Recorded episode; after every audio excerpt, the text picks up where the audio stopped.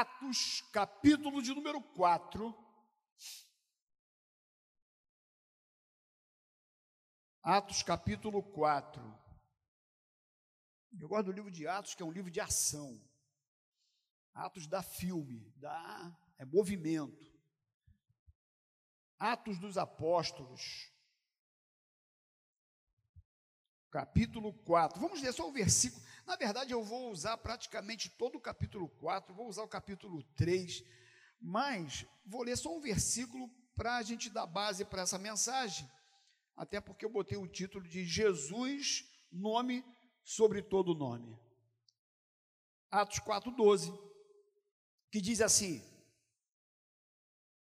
E não há salvação em nenhum outro porque abaixo do céu não existe nenhum outro nome dado entre os homens, pelo qual importa que sejamos salvos.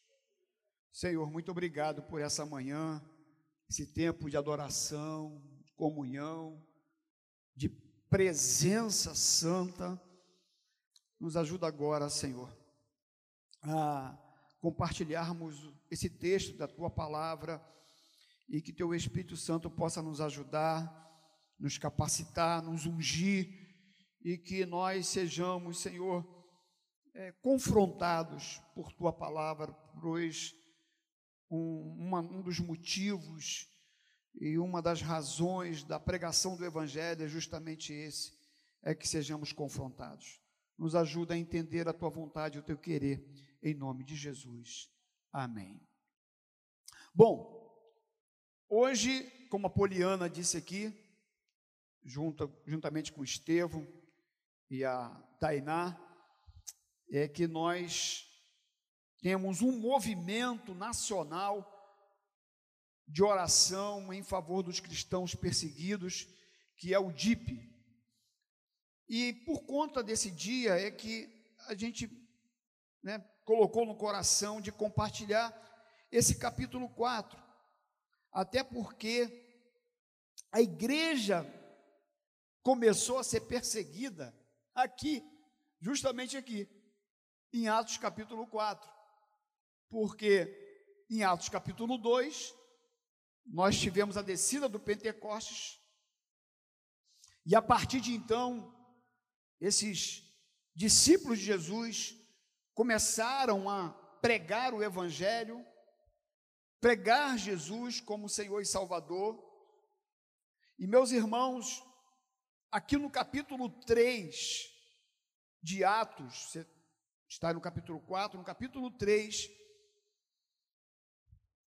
diz que Pedro e João subiam ao templo para a oração da hora nona, eles estavam indo para a igreja para orar, e na porta do templo tinha um coxo de nascença, e que era colocado lá diariamente para pedir esmolas aos que entravam. E Pedro e João, vendo aquele homem na porta do templo, diz para aquele homem que olhasse para eles, e aquele homem então esperando receber uma esmola, Pedro e João diz para eles o seguinte, ou para ele, algo muito importante, contundente, como que, olha, nós não temos nem prata e nem ouro, mas o que eu tenho, isso te dou, em nome de Jesus Cristo Nazareno, anda.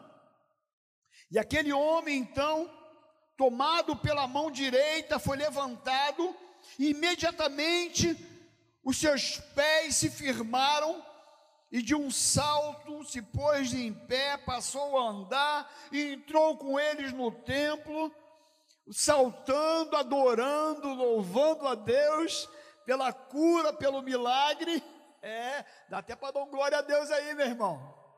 É, aquele homem, ele se alegra tanto em seu coração pela cura que ele teve, imagina, 40 anos naquela situação e agora ele ouve uma palavra daqueles homens e ele é curado. E ele entra no templo agora louvando e adorando o Senhor. E diz aqui que o povo viu aquele homem andar e louvar a Deus e reconheceram ser ele o mesmo que esmolava. Eles reconheceram que aquele homem era aquele que ficava na porta lá mendigando e pedindo esmola e era aquele homem coxo que não andava. Então, depois do Pentecoste, esses homens têm essa ousadia espiritual, essa unção, e eles começam a pregar o Evangelho, como diz aqui no versículo 11, né? Aquele homem se apegou a Pedro e João, todo o povo correu atônito para junto dele, um partido chamado Salomão, e à vista disso, Pedro se dirigiu ao povo, aí agora ele se dirige ao povo e começa a pregar. E ele então começa a dizer para o povo: olha, vocês, como diz aqui no versículo 12, né? Israelitas, por que vos maravilhais disto? Ou por que fitais os olhos em nós, como se pelo nosso próprio poder ou piedade os tivéssemos feito andar? O Deus de Abraão, de Isaac, de Jacó, o Deus de nossos pais, glorificou seu servo Jesus, a quem vós traíste e negaste perante Pilatos, quando estava, quando este havia decidido soltá-lo. Aí no versículo 16 diz assim: ó, e pela fé em o nome de Jesus, é que esse mesmo nome fortaleceu a este homem que agora vedes. E reconheceis sim a fé que vem por meio de Jesus, deu a este saúde perfeita na presença de todos vós. Então, meus irmãos, aqueles, aquelas pessoas, quando viram Pedro e João, na autoridade do nome de Jesus, esse, no, esse nome que é sobre todo nome, e que aquele homem então teve essa experiência profunda e foi curado, as pessoas vieram até Pedro e João atônitos, como que querendo os adorar. Mas Pedro e João disse para aquele povo o seguinte: olha, vocês não ficam olhando para nós, porque não fomos nós que curamos esse homem. Esse homem foi curado pela fé em Jesus Cristo. É o nome de Jesus que tem poder. Aleluia. Quantas pessoas que querem trazer o poder de Jesus para ele, para si. Quantos pregadores. Quantas pessoas que têm dons, sim, espirituais, que Deus dá de presente e essa pessoa transforma o dom como propriedade dele, quando na verdade o dom não é dele, o dom é de Deus. Mas aqueles homens diz para aquelas pessoas: olha, não fomos nós que fizemos. Quem operou esse milagre na vida desse homem foi Jesus Cristo. Aleluia! Louvado seja o nome do Senhor. E eles continuam, e lá no versículo 19 eles dizem: Olha, e outra coisa, arrependei-vos e convertei-vos para serem cancelados os vossos pecados. Porque é lindo alguém ser curado. É lindo alguém receber um milagre, mas o mais importante para a vida de vocês, é o que eles estão pregando aqui, hein? O mais importante não é o milagre, não é a bênção, é que vocês se arrependam dos seus pecados. É. Arrependei-vos e convertei-vos para serem cancelados os vossos pecados, a fim que da presença do Senhor venham tempos de refrigério. E arrependimento e conversão andam de mãos dadas. Arrependei-vos e convertei-vos. Não tem como se arrepender e não se converter. Porque se alguém disser que se arrependeu e não se converteu, é mentira. Porque arrependimento vem acompanhado de conversão. Eu me arrependi, mudei de direção. me arrependi, eu não faço mais. Por isso eles dizem: arrependei-vos e convertei-vos para serem cancelados os vossos pecados. E aí então, eles começam a pregar para aquelas pessoas, começam a falar de Jesus. E aí então, no capítulo 4, a Bíblia está aberta no versículo 1,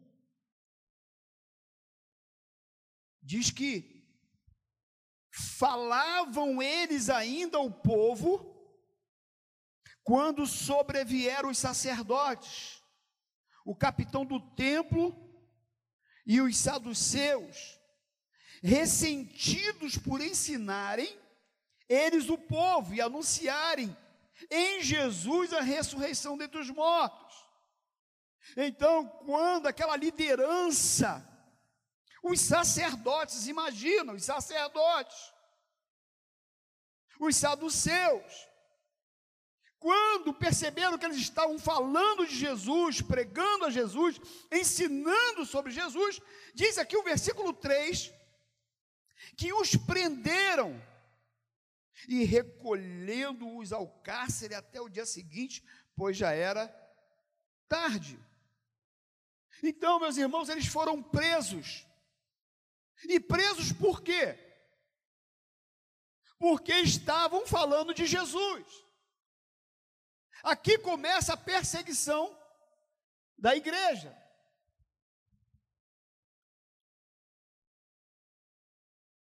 E a gente quer tratar aqui desse capítulo 4 algumas coisas, algumas coisas importantes, até porque hoje é o dia da igreja perseguida, e Missões transculturais é muito importante, muito importante. E nós até ajudamos alguns missionários, como o pastor Carlos falou. E nós devemos orar. Se puder ajudar financeiramente, ajudar. Se puder ir, ir, por que não? Mas a nossa realidade hoje aqui a nossa realidade local é que nós devemos fazer missões hoje também aqui. Nós devemos falar de Jesus hoje.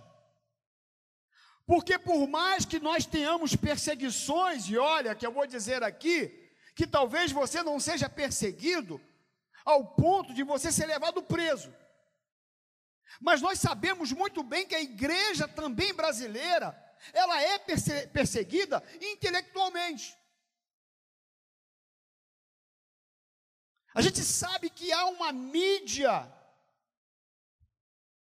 há uma estrutura montada pelo sistema mundano que tenta nos parar, que tenta nos denegrir, que tenta nos desvalorizar menosprezar. E muitos são intimidados por isso. Nas universidades, muitos cristãos chegam nas universidades, muitos jovens, e são intimidados. Só que esses homens aqui, eles estavam sendo presos, o que nós ainda não somos.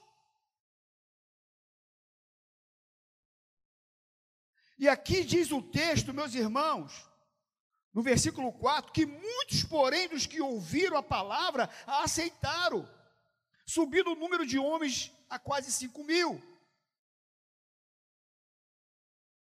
E a gente começa a caminhar aqui no capítulo 4, e a gente chega aqui no versículo de número 7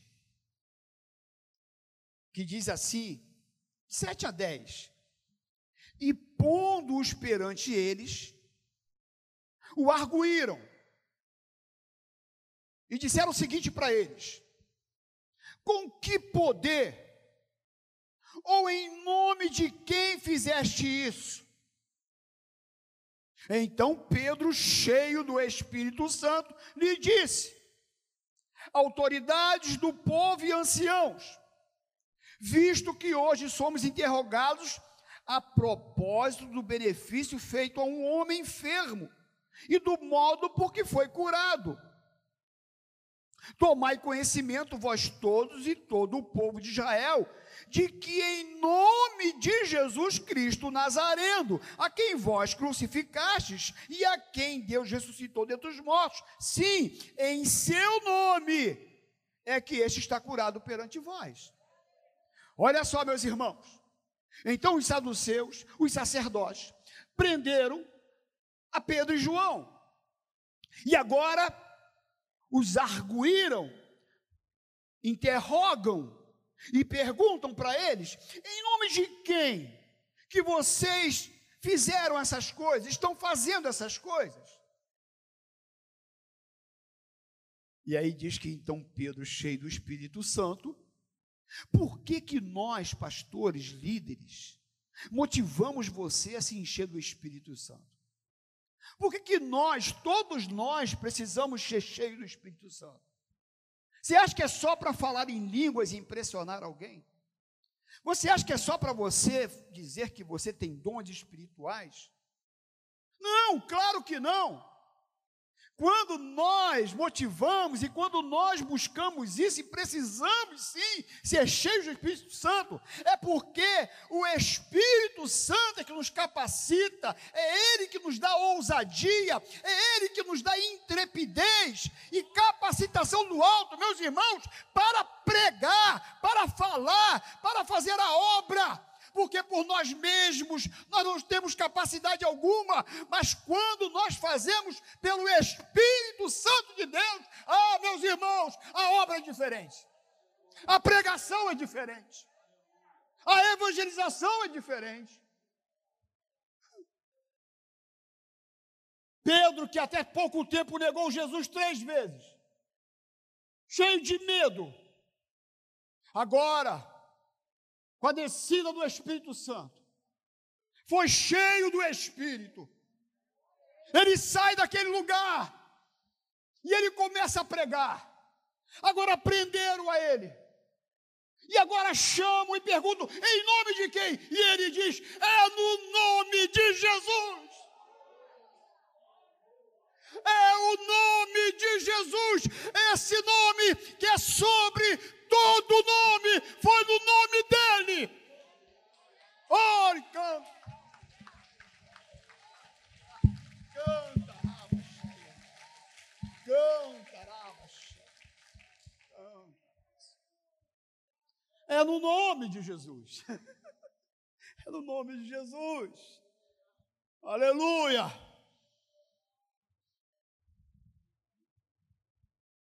Saibam que foi no nome dele aquele que vocês crucificaram e que ressuscitou dentre os mortos. Aproveitou para dar mais uma pregada. Porque essa é a nossa mensagem. Essa é a mensagem central do Evangelho. Não é que tem casa própria, carro novo, vai ser curado. A mensagem é essa.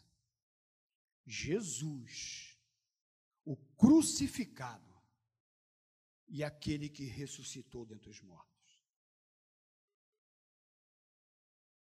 Tomai conhecimento disso. E aí no versículo 12 ele diz: E não há salvação em nenhum outro, porque abaixo do céu não existe nenhum outro nome dado entre os homens, pelo qual importa que sejamos salvos. E ele continua pregando Cristo e dizendo: Jesus é o caminho, Ele é a verdade, Ele é a vida, e ninguém vai ao Pai a não ser por Ele. Ele é o único nome pelo qual que importa que sejamos salvos. É o único nome. E no versículo 13, ao ver a intrepidez de Pedro e João, meus irmãos, a intrepidez de Pedro e João. Eu falei agora sobre Pedro, né? Que negou Jesus três vezes. E agora a gente vê aqui alguém intrépido, ou seja, corajoso. Porque o Espírito Santo nos dá isso: coragem, intrepidez, ousadia. Você fala para pessoas que você nem imaginava que você iria falar. Você fala coisas que você nem imaginava. Tanto é que depois, Rômulo, você fica assim: não foi eu que fiz isso. É ou não é? Já aconteceu com você? Ah, não, não foi eu que falei isso. Você sabe que não foi você. Você sabe que por você você não faria. Que isso é coisa de Deus. Que isso é coisa do Espírito Santo. Que é Ele que te revela. É Ele que bota no teu peito, no teu coração. Tu realiza obras que você fica assim. Eu não, eu não poderia. Euzinho aqui, eu, eu não tinha condições. E ao verem a intrepidez de Pedro e João, sabendo que eram homens iletrados em cultos, olha só, outra coisa bonita.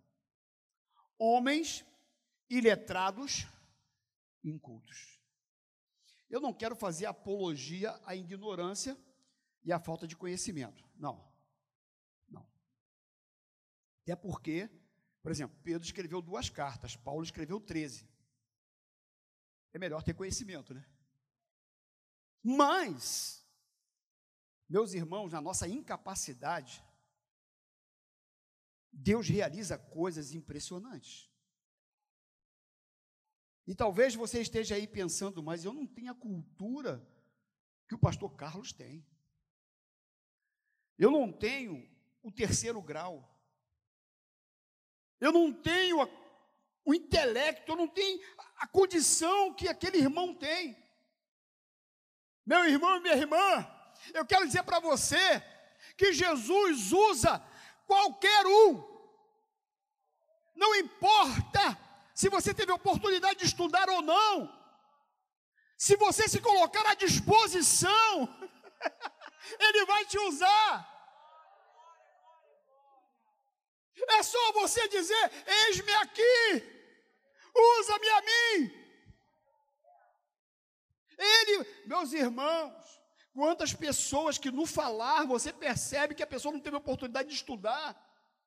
Eu conheço algumas que quando pega o microfone, meus irmãos, ou quando abre a boca para evangelizar, quando vai falar de Jesus, você começa a ouvir, você começa a ser impactado, e você, meu Deus, Que unção é essa? Que graça é essa? E você olha assim e fala: é Jesus, é o Espírito Santo.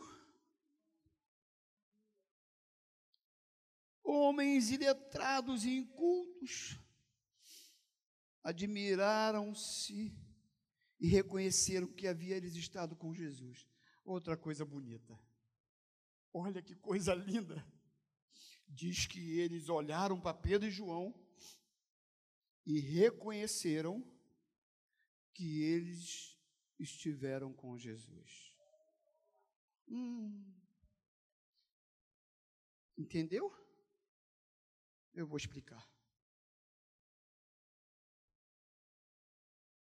Quando você está com Jesus, as pessoas olham para você e reconhecem. As pessoas sabem. Elas sabem. Você já chegou em algum lugar que as pessoas disseram assim: Você é crente? Já? Já? Ah, como eu gosto! Como eu gosto! Poucos dias aconteceu. Uma pessoa chegou e falou assim: Você, você é crente? Tipo assim, eu acho que você teve com Jesus. você se parece um pouquinho com Jesus.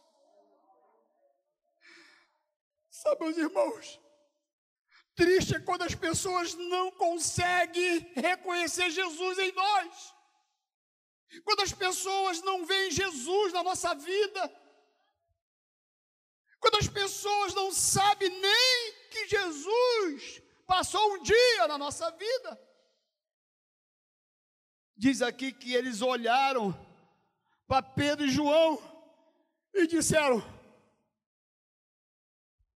Não sei, o jeito de vocês, o jeito de vocês falarem, o jeito de vocês se vestirem,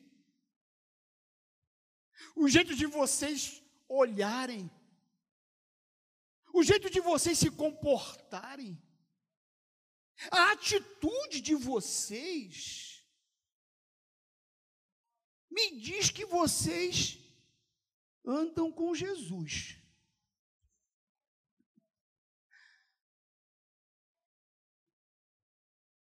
Reconheceram que haviam eles estado com Jesus.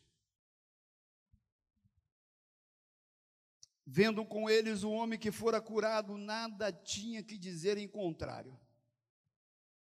Meus irmãos, vendo com eles o homem que fora curado, nada tinha que dizer em contrário. O homem também não largava Pedro e João mais, né? Isso é bonito, né? Porque tem gente que é curado, recebe uma benção e vai embora, né? Não volta mais, né? Esse homem recebeu um milagre e estou por tempo adorando. Pedro João foi preso, está lá discursando, está o camarada lá perto. Né? O camarada ficou com o coração tão grato que ele queria Jesus. Ele estava perto, de Pedro e João, daquele que evangelizou eles, que, que falou de Jesus, que, que deu a palavra de bênção para eles. E ele estava lá. E a coisa linda é que, olhando aquele homem que todos sabiam quem era ele, que era aquele homem coxo, aquele homem que estava na porta do templo há 40 anos e não tinha como negar. E uma coisa, meus irmãos, é: contra fatos não há. E tem coisas que não tem como dizer que não foi Jesus. As pessoas olham para a minha vida, Regina, as pessoas olham para mim e falam: Eu conheço esse rapaz, ele mora aqui nesse bairro há 50 anos, e eu lembro de 25 anos atrás como ele era e o que ele é hoje.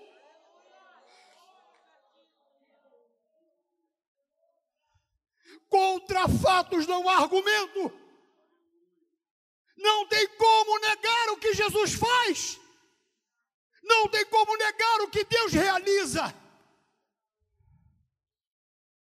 Eles são obrigados a reconhecer que o nosso Jesus, que esse nome tem poder, esse nome sobre todo nome, é o nome que pode realizar o que ninguém mais pode,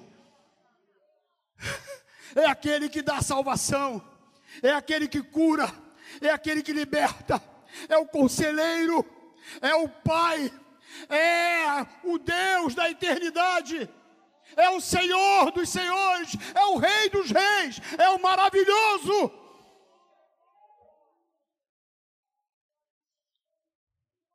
Contra fatos, não há argumentos. Louvado seja o nome do Senhor. Vendo com eles o homem que fora curado.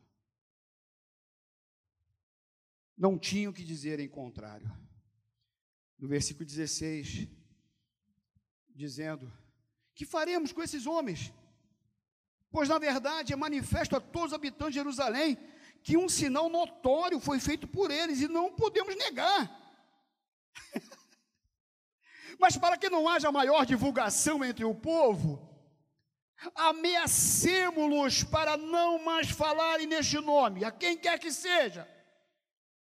Vamos ameaçá-los Vamos coagi-los para não pregar mais sobre Jesus, para eles não abrirem a boca.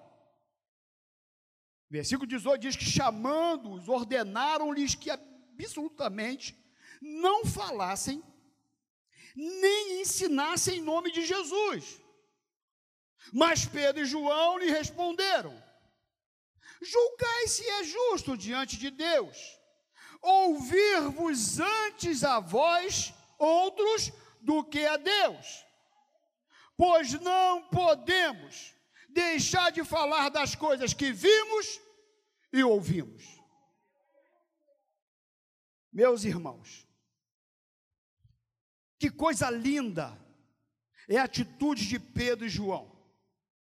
Esse posicionamento dos dois, de não deixar que sufocassem a fé que estava no coração deles, que sufocasse o nome de Jesus na vida deles. Por isso, nessa manhã, domingo, onde se movimenta todas as igrejas em oração pela igreja perseguida. Talvez você, de alguma forma, se sinta perseguido pela sociedade, se sinta perseguido pela mídia, pela estrutura mundana. Mas eu quero dizer para você nesta noite, que ninguém pode nos intimidar, ninguém pode nos calar. Se Pedro e João, ameaçados de prisão, eles não se intimidaram e não se calaram. E eles disseram diante daqueles líderes, diante daqueles homens, o seguinte: Olha, eu não posso deixar de falar, de pregar sobre aquilo que eu tenho visto e daquilo que eu tenho ouvido. Eu não vou me calar.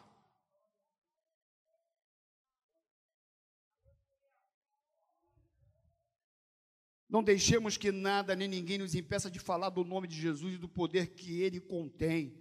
Nada pode nos impedir, nem a vergonha, nem a timidez, nem o medo, nem a ameaça, nem o problema, nem a tribulação, nada Lembremos que nada pode nos separar do amor de Deus, nem a altura, nem a profundidade, nem alguma outra criatura nos poderá separar do amor de Deus que está em Cristo Jesus nosso Senhor. Assim como nada pode nos impedir de declarar esse amor aos quatro ventos, nada pode nos impedir de declarar que amamos Jesus e que Ele nos ama. Não se intimida, não se intimide. Pregue o Evangelho, pregue a Jesus, abra sua boca. Nós temos oportunidades maravilhosas no nosso país.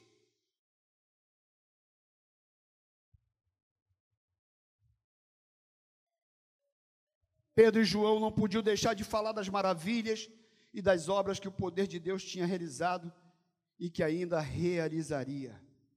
Assim como nós também não podemos não deixemos nunca de render graças ao Deus Todo-Poderoso, eterno, imortal, invisível, mas real, poderoso. Aí no versículo de número 21 diz que depois, ameaçando-os mais ainda, os soltaram não tendo achado como os castigar por causa do povo, porque todos glorificavam a Deus pelo que acontecera. Ora, tinha mais de 40 anos aquele em quem se operara essa cura milagrosa. Glória a Deus. E meus irmãos, então, no versículo 23 diz que uma vez soltos, eles foram soltos. E aí, o que eles fizeram? quando eles foram soltos. O que, que diz aí?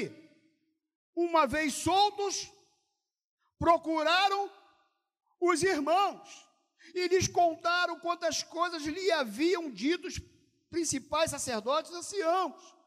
E ouvindo isto, unânime, levantaram a voz a Deus e adoraram, e disseram: Tu, soberano Senhor, que fizeste o céu e a terra, o mar e tudo que neles há. E aí, meus irmãos, uma coisa linda é isso: é que aqueles homens, depois de ser soltos daquela ameaça, eles foram para a igreja, eles foram procurar os irmãos, para testemunhar, para se alegrar, para adorar junto a Jesus, Por isso, meus irmãos, nós temos uma missão lá fora, temos sim, nós temos que pregar o Evangelho sim, na nossa família, no nosso trabalho, nas comunidades, aonde Deus nos levar, nós temos que realizar a obra dele sim e pregar o Evangelho. Mas uma coisa nós não podemos abrir mão, é dessa comunhão, é onde a gente cresce, é onde a gente aprende, é recebe vitamina de Deus, onde a nossa bateria é reabastecida. Então, eles voltaram correndo para a igreja, correndo para os irmãos, para contarem as novidades, as boas novas, o que tinha acontecido. E diz aqui que juntos adoraram ao Senhor. E diz então que eles começaram ali, falando das grandezas de Deus começando a falar das suas necessidades.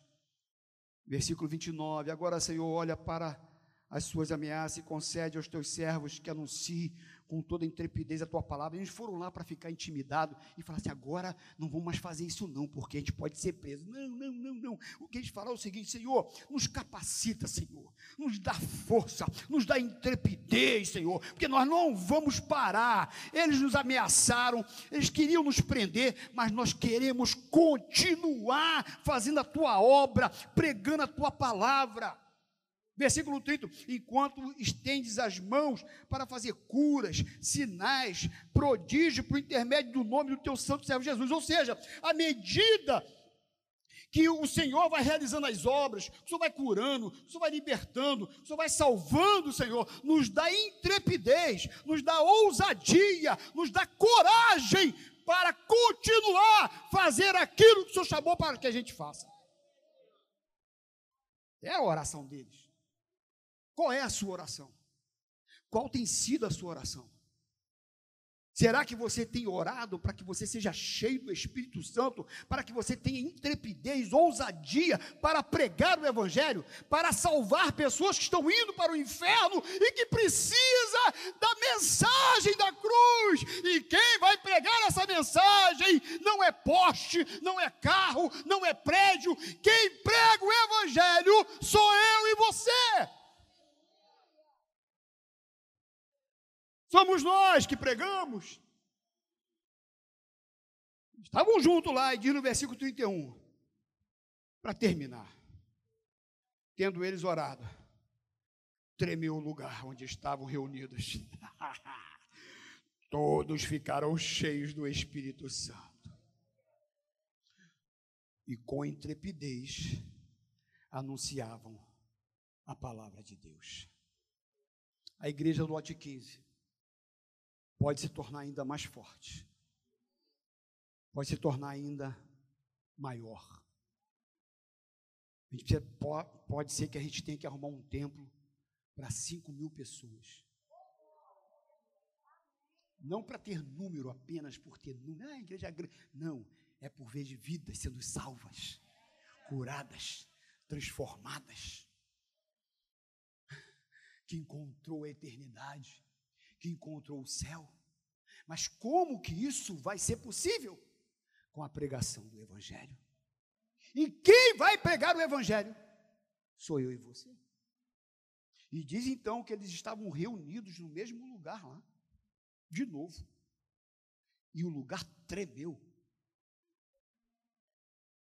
Eu sei, meus irmãos, que às vezes você vem aqui nesse lugar não treme. Às vezes você não sentiu arrepio, você não chorou. Tem culto que eu venho e é diferente do outro. Tem culto que a gente vem, não sente arrepio, não chora. Agora, isso quer dizer que Jesus não estava presente? Claro que não. Eu não preciso de arrepio para saber que Jesus está neste lugar. Eu não preciso chorar para saber que Jesus está neste lugar. Eu posso chegar aqui e não chorar, não sentir arrepio, e Jesus, eu tenho certeza que Ele está neste lugar. Agora, é claro que se, que se emocionar também não é ruim, não. E eu gosto. Eu gosto de dar um negócio de um glória a Deus, um aleluia. Ah, eu gosto. Se chorar, eu gosto. Eu gosto de me emocionar assim, eu gosto. É bom. Quando a gente sente aquela presença tomando conta do ambiente, contagiando toda a igreja, não é, Estevão? E a igreja começa a glorificar, a exaltar, e a gente percebe Jesus libertando, curando, salvando, tocando, renovando, restaurando. Ah, como é bom! Como é bom sentir isso! Ah, como é bom! Como é bom. Louvado seja o nome do Senhor. Eu ia contar uma experiência aqui que eu tive esses dias aqui. Jesus é bom. Aleluia. Tendo eles orado, tremeu o lugar, estavam reunidos. Todos ficaram cheios do Espírito Santo e com intrepidez anunciavam a palavra de Deus. Teve um culto da noite aqui, que estava assim um, um mover de Deus maravilhoso, daqueles assim. E eu me lembro que o culto terminou e a gente foi embora para casa. Eu me lembro que eu fui chorando aqui em casa. Eu não parava de chorar. Domingo à noite, às vezes, eu gosto de chegar em casa, tirar roupa, às vezes eu ligo a televisão lá para ver um, um daqueles programas jornalísticos, né? tipo revista, né, que vai dando as notícias da semana. Né? De repente vê uns golzinhos no domingo. É. Mas tu sabe que eu ia ligar a televisão e não conseguia. Não, sei, não conseguia. Dava vontade de chorar pela presença. Aí passava um pouquinho assim, o que, que foi? Eu falei, eu não consigo nem ligar a televisão. Eu não consigo fazer nada. Pela presença, sabe, do Espírito de Deus. Isso, meus irmãos, isso é algo indescritível. E é nesse lugar aqui, ó, esse ambiente espiritual, nesse lugar de adoração, nesse lugar de culto. É aqui, meus irmãos. Por isso a importância de estarmos juntos aqui na igreja, de amar a igreja, de amar a casa do Senhor, de saber que aqui ele se manifesta, ele age. É claro que na tua casa também, no teu quarto também, mas aqui há uma esfera espiritual, nós estamos juntos no mesmo propósito. não abra mão da casa de Deus. Pedro e João, então, motivaram aqueles discípulos. E diz que no versículo 32, da multidão, os que creram era um coração e a alma. Estavam juntos naquele propósito, na pregação do Evangelho. Que nessa manhã, você saia daqui com esse propósito no teu coração de não fechar a sua boca, de não permitir que ninguém te intimide. Ninguém pode nos intimidar.